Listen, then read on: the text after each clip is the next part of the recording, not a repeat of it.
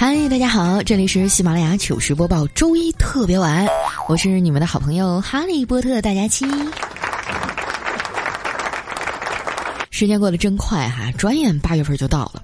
就算一二三四五六月哈一次次的欺骗了我，对我这么不好，我还是对八月充满了希望。不过对于学生狗来讲呢，可能就比较绝望了，因为八月就意味着暑假已经过去一半了。你们的作业写完了吗？很多孩子放暑假的时候啊，都会被送去乡下的爷爷奶奶家共享天伦之乐，啊，也能顺便给自己的爹妈啊创造一点儿生二胎的空间。在重庆渝北呢，有一位六十七岁的何奶奶，哎，以往每年的暑假哈，孙子都会来乡下陪她度过，可是从去年开始啊，这孙子说啥也不来了。何奶奶特意坐了两个多小时车啊，去接她九岁的孙子团团，可是团团说了。我不去，奶奶家没有手机，也没有 WiFi，实在是太无聊了。何奶奶也很郁闷呀。我会做团团最爱吃的红烧蹄膀、回锅肉，可以陪他看电视，可以讲故事哄他睡觉。他他咋就不来了呢？后来呢？何奶奶痛定思痛啊，今年暑假提前做好了准备，买了智能手机，也给家里装了 WiFi。等到七月份的时候呢，还特意给儿子打电话：“儿啊。”今年就不用把团团送过来了，我的余生啊，就打算和 WiFi 过了。啊，如果团团非要来呀，那那咱们就在王者峡谷见吧。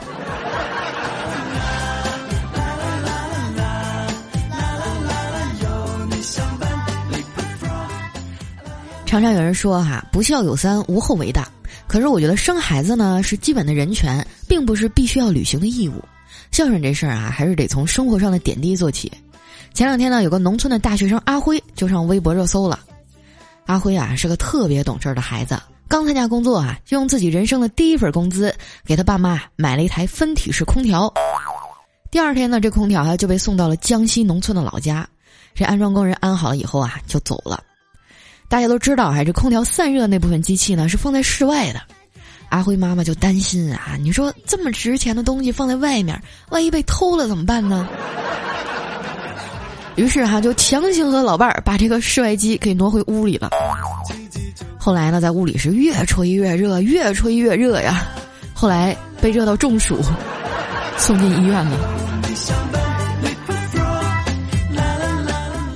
想想也是心酸啊！以前一直以为这种事儿呢只会发生在段子里，不过我觉得家家父母都这样吧。我妈也是，就特别抠，连我爸都看不下去了。有一次给我打电话的时候就问我：“丫头啊，在外面生活费够花吗？该吃吃，该喝喝，别亏待了自己。”我挺感动的，还说：“爸，你放心吧，我这个月生活费还剩不少呢，肯定饿不着。”我爸欣慰地说：“那就好。”既然你钱够花，那能不能给我转点儿啊？你妈最近真是太抠了，爸连坐车的钱都没有了。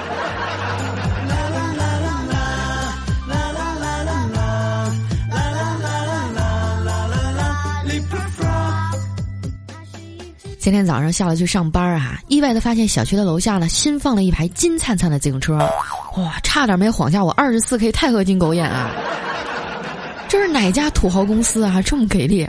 我就赶紧掏出手机呢，扫码解锁了一辆，骑上这小金车哈，我都有点自惭形秽了，觉得我这身衣服啊根本就配不上这车，我应该啊穿着圣斗士星矢的黄金战衣才对，这样我就是人群中最闪亮的那颗星了。不过话说回来哈，骑了这么多的共享单车，我发现一个规律。那就是所有的共享单车的车筐啊，都能完美的把饮料和矿泉水瓶给漏出去。我就纳了闷儿了，你这车筐到底是放啥的呀？好像除了放我们家狗，其他放啥都不合适。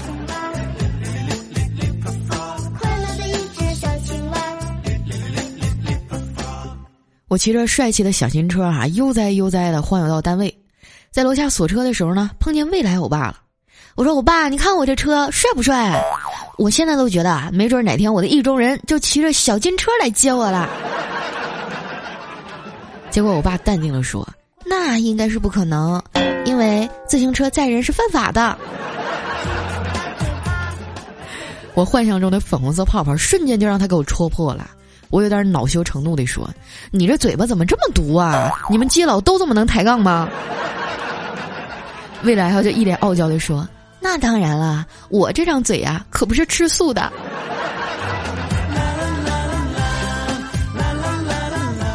虽然说共享单车挺环保的啊，不过这么热的天儿呢，还是有辆车好啊，最起码可以吹吹空调啊。不过有车呢，也有有车一族的烦恼，这个麻烦事儿啊，好像就更多了。最棘手的啊，就是怎么去对付碰瓷儿。你以为安个行车记录仪就万事大吉了吗？当然不是。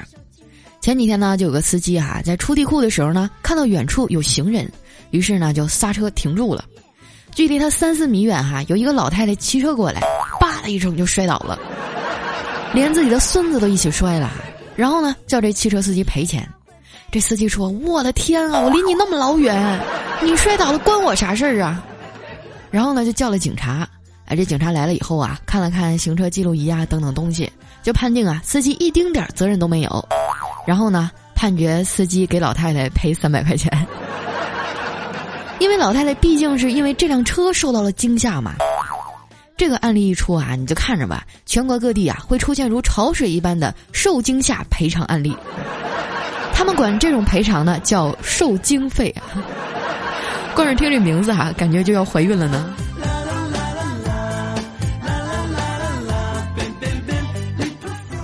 碰瓷儿呢只是一方面问题，还有一个问题哈，就是怎么防盗。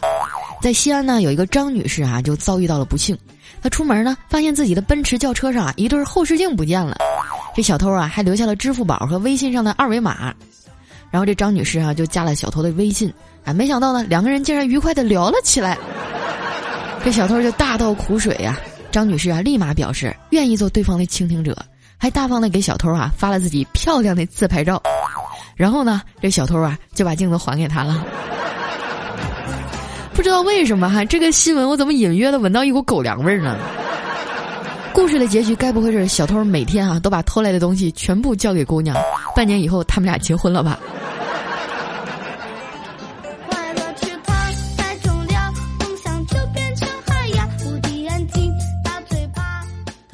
锁好我的小金车哈，我一进公司就发现丸子呢正在大口大口的偷吃小黑抽屉里的零食。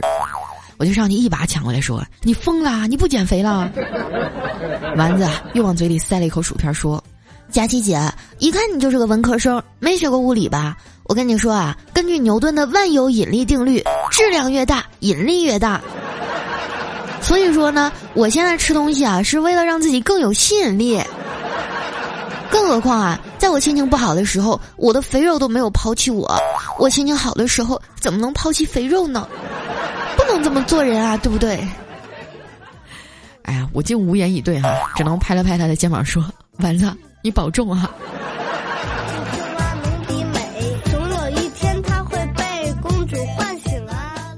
吃饱了以后啊，丸子就有点犯困了，趴在桌上没多大一会儿啊，就睡着了，躺着哈喇子，还不停的说梦话。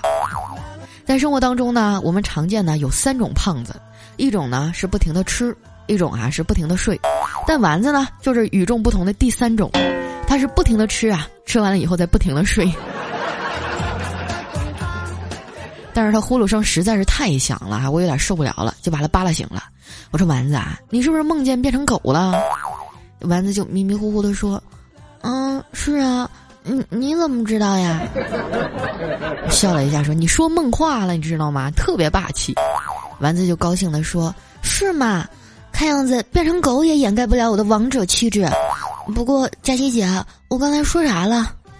啊，你说走，兄弟们，姐带你们去吃屎。今儿谁都别跟我争。丸子啊，当时脸腾一下就红了。为了掩饰尴尬，他就打开了手机，开始玩微信。过了一会儿呢，他若无其事的说：“哎，佳琪姐，你说咱俩走的路也差不多呀。”为啥微信上显示你一万一千多步，而我却是一万五千多步呢？我上下还打量了他一眼，淡淡的说：“因为你腿儿短呗。”这把丸子气的哈，当场就不理我了。不过我倒是落了个清静哈，开始一边干活一边看电视剧。最近最火的电视剧哈，那就得说是那个《春风十里不如你》了。剧情简单明快。主演虽然都很年轻啊，但也都是老戏骨了，演的都挺好的。魏大人啊，看我正在刷剧，就凑过来笑着说：“佳期啊，你知道春风十里是什么意思吗？”看着我一脸懵逼啊，他接着说：“春风十里啊，本来是夸歌妓的，是指这个扬州里风月场所的妓女。那么‘春风十里不如你’啊，这句话通俗点的解释就是，扬州城里所有的妓女都很漂亮，但是。”他们都不如你，那就胖。看着我一脸黑线的坐在那儿啊，魏大人赶紧过来哄我。哎呀哎，你别生气呀！什么春风十里、五十里、一百里，体测八百米，海底两万里，德芙巧克力、可可布朗尼，香草味八喜，榴莲、菠萝蜜、鸡汁、土豆泥、芝士、玉米粒，黄焖辣子鸡，黑椒牛里脊，都不如你，真的，全都不如你。别生气了，好不？魏大人哈正在这哄我呢，调调呢这时候穿着一件翻领的 polo 衫就进来了，我就问他，我说调啊，你穿 polo 衫就穿呗，你为啥要把领子立起来呀？调调哈冲我挑了一下眉毛，说：“这你就不知道了吧？这把领子立起来哈有两大好处：一挡风，免得空调啊吹得我大脖子疼；二防晒，省得太阳太大呀，晒得我这大金链子烫脖子。”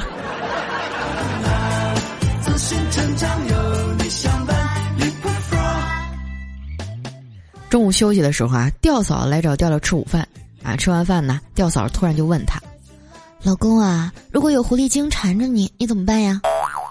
调调当时就站起来了，一掐腰，指着空气说：“少在我面前嘚瑟啊，离我远点儿！狐狸精，我可告诉你，我媳妇儿可是猪精，老强壮了，你可打不过她。别说你了，连我都打不过她。”然后呢？为了向我们证明哈，调调说的没错啊，调嫂当场就把他痛揍了一顿。晚上下班啊哈，路过停车场的时候，发现彩彩的车啊停的特别好，这个前保险杠啊离围墙只有不到两厘米的距离，这可真是三日不见，另当刮目相看啊！这进步不小啊。于是呢，我就举着大拇指啊对彩彩说：“彩呀，你太牛了，这技术怎么练的？我服了。”彩彩啊看了看我说。牛啥呀？这是我撞墙上弹回来的。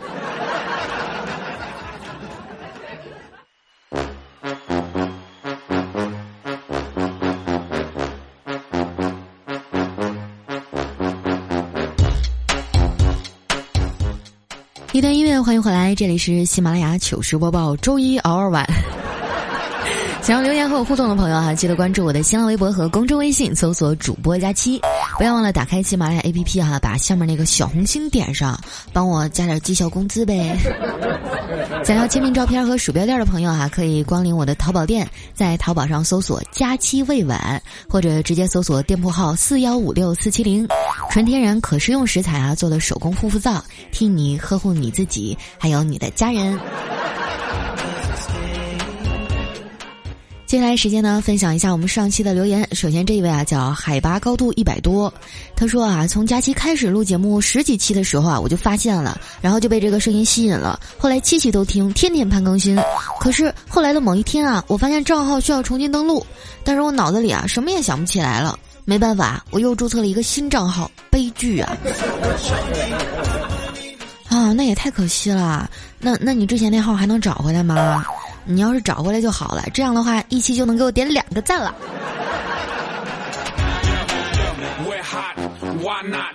下一位呢叫雏菊，他说第一次抢到沙发哈，觉得太开心了。佳琪啊，我是一个孕妇，现在八个多月了。一四年呢开始听你的节目，一直到现在，每天晚上必须定时听你的节目才能入睡。现在呢孕期的胎教也是听你的节目，佳期爱你哦。哇，好幸福呀，要做妈妈啦！但是我也稍微有一点慌啊！你说这孩子，这孕期的胎教听的是我的节目，会不会一生下来就会开火车呀？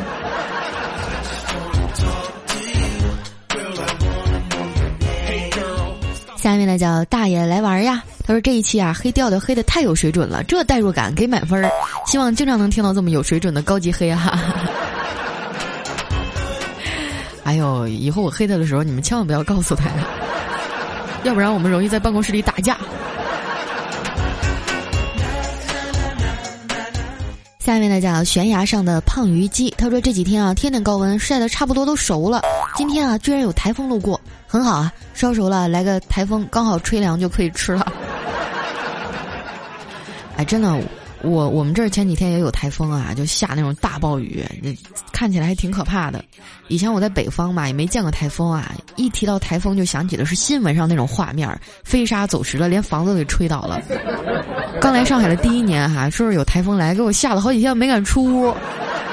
我就怕我这个一百五十，呸，一百一百啊，一百一十多斤哈，就被吹跑了。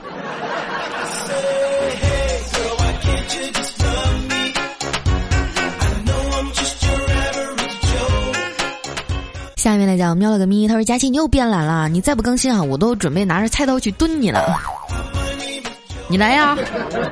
我告诉你，我平时上班都不化妆，你能认出来我算我输。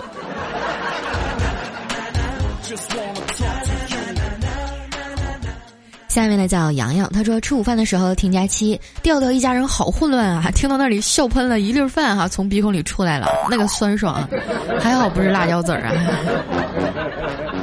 建议大家吃饭的时候不要听节目哈，你说你万一呛着了算谁的呀？下一位呢叫小猫三弟，他说静音放了三遍，耳机听了一遍，蓝牙听了一遍，我对佳琪可真爱啊！老公说啊，我说你听一遍就行了，然后你听了五遍是吗？哎呀，真的，其实我觉得我这个节目呢，时长上也没有什么优势啊，就是内容上百听不厌。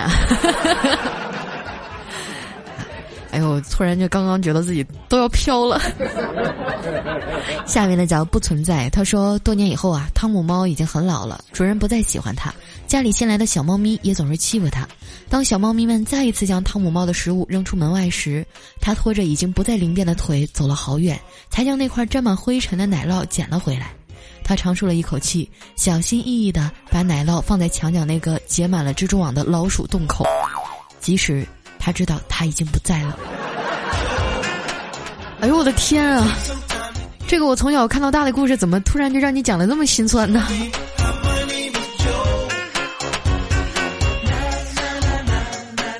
下面呢叫幺五五四九七零九 YTT，他说那一年哈跟女神表白，他对我说，我们的差距太大了，相差八万六千四百秒。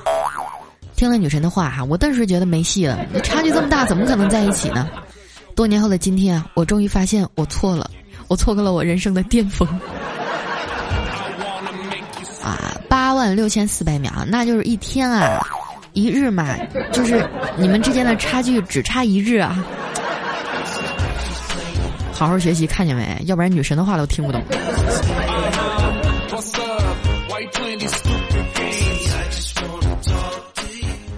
叫 N J 贝雅，他说：“佳琪姐姐，我要请你吃饭。我奶奶呢，可以说是你最老的听众了。她今年七十二岁，和我一起听节目，还说啊，这姑娘好逗啊！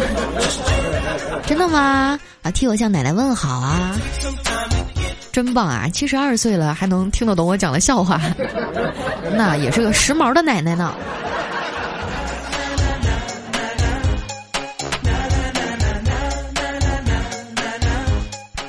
下面呢叫 L Bird，他说：“佳期啊，呃，听了你好几年了，我们在山上树边听着你的节目啊，正好溜达一圈一集。每天下午啊，都是你陪我散步，真的啊，非常感谢你给我带来的快乐。就是每次路过岗哨的时候，心里都要暗暗的祈祷：佳期别播黄段子哈，别播黄段子啊。过去之后又马上挺胸抬头，哎，这胖丫今天这么正经，咋不讲黄段子呢？另外哈，你要是读我，我就把你的节目推荐给我几百号兄弟。”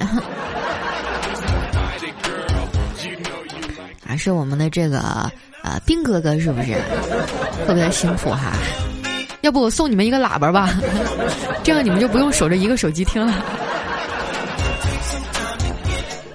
下一位好朋友呢叫郝良飞，他说：“佳期啊，你这个更新频率已经养不起丸子了吧？大家都给佳期来点赞评论哈，拯救一下他吧，别让咱大家一起饿着。”说真的哈，我现在一个人要养仨，我感觉也稍微有一点吃力哈。我我希望什么时候公司给我配个助理啊，或者给我点补贴呀。如果一直没有的话，那估计我明年就要瘦到八十斤了。下一位呢叫忘川鱼丝恋，他说等更新哈，等的我都怀疑人生了。那我觉得我最近更新的挺好的呀，是不是？你没有点关注，你没有点订阅。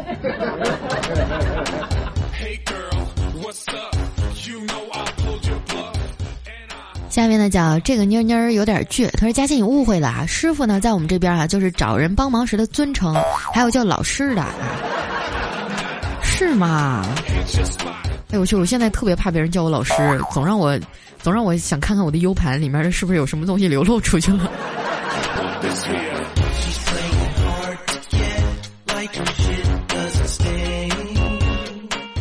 下面呢叫。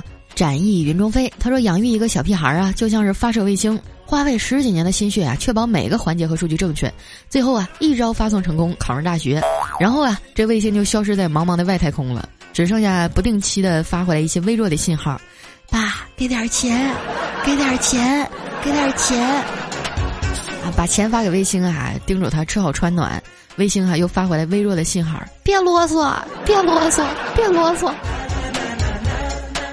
等到信号稳定了，又要花一辈子的积蓄帮他建立空间站，如此坑爹的事情，国家居然还号召大家要造两颗。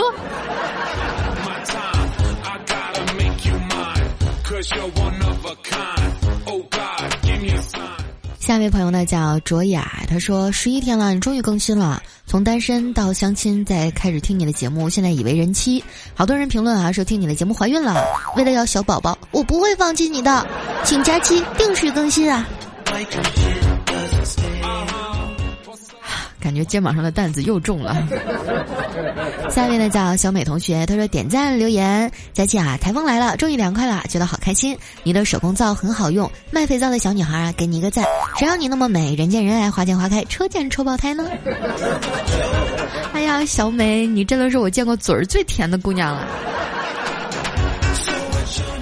说到这个手工皂啊，就经常有人问我说：“佳期啊，你说你好好的当主播，就当着呗，你干嘛还去开店啊？怎样怎样的？”其实我我我真的哈，因为我平时很少在节目里去号召大家给我去什么打赏啊，我也不开直播收礼物什么的，没有广告的时候日子真的挺难熬的，所以说开了这么一个小店儿。呃，在你们有需要的时候，我希望你们能优先考虑我的东西。当然，你们要是不洗脸也不需要手工皂的话，那这事儿就当我没说啊。But she's in her eyes she's saddest mind 下面呢叫飞行鲨鱼，他说：“佳期啊，告诉你一个好消息，我有女朋友啦！佳期啊，你要加油啊，结婚生子可全指着你了。”下一位呢叫 E R I C 七 C W，他说听你的节目三年了哈，这他妈是第一次刷了十一天才刷出更新，啊，忍不住就注册登录来骂你了。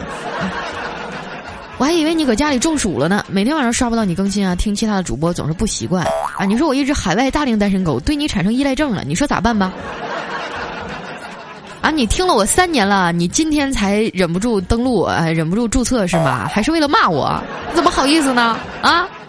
说到这个，我就不得不吐槽了哈，我们有多少人听着我的节目，但是从来不注册喜马拉雅，从来不点赞，从来不留言，你说啊？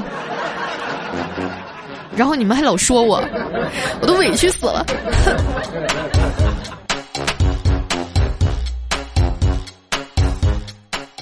下一位呢叫白白被佳琪洗脑了，他说终于更了，我为了等你更新，吃了一个面包、一瓶奶、一碗泡面、一根雪糕，你就没有罪恶感吗？你说这是多少热量啊？多么庞大的数字啊！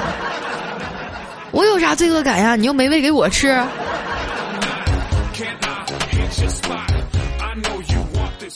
下面呢叫不客气，他说：“哎呦喂，又更新了，没事儿，你一个星期以后再更都没问题。累了就休息吧，在你的声音里啊，我听到了累的感觉。啊，这两天可不是挺累的嘛？你看我最近更节目更的也挺勤的，然后我还去做线下活动啊什么的。前几天去给那个呃联合利华的那个奥妙嘛去做线下直播。”我我我觉得等我再瘦二十斤的时候，然后我我就我就和你们见面，然后我在直播的时候我就叫你们一块儿来看我。下一位呢叫赵博零九南京彭丽，他说：“佳琪啊，那你骑动感单车的时候是不是也要晕车呀？” 我不骑动感单车呀，那太累了。下面呢叫如果我有一个爱人，他说天天瞅天天瞅佳期有没有更新，我去就逛了街回来，你你就更新了啊？你说我就逛个街的功夫，这都多少楼了？也没有多少啊，其实一般情况下，我我的留言区里前五百楼都算沙发，一千楼一千楼以内都算是前排。来，最后的一位呢，叫姑娘与秋千。他说，就看了一会儿书啊，去飞刷微博，看见更新了就来了。这会儿啊，评论就那么多了。还有一个月啊，就要司法考试了，睡不着，只有听着假期入睡了。加油！啊，我听说大司法贼难考，比公务员难考多了。呃，要加油啊！嗯，等你的好消息啊。好了，那今天留言就先到这儿了。喜欢我的朋友，记得关注我的新浪微博和公众微信，搜索“主播佳期”，是“假期如梦”的佳期。那今天咱们的节目就先到这儿了，我们下期再见，拜拜。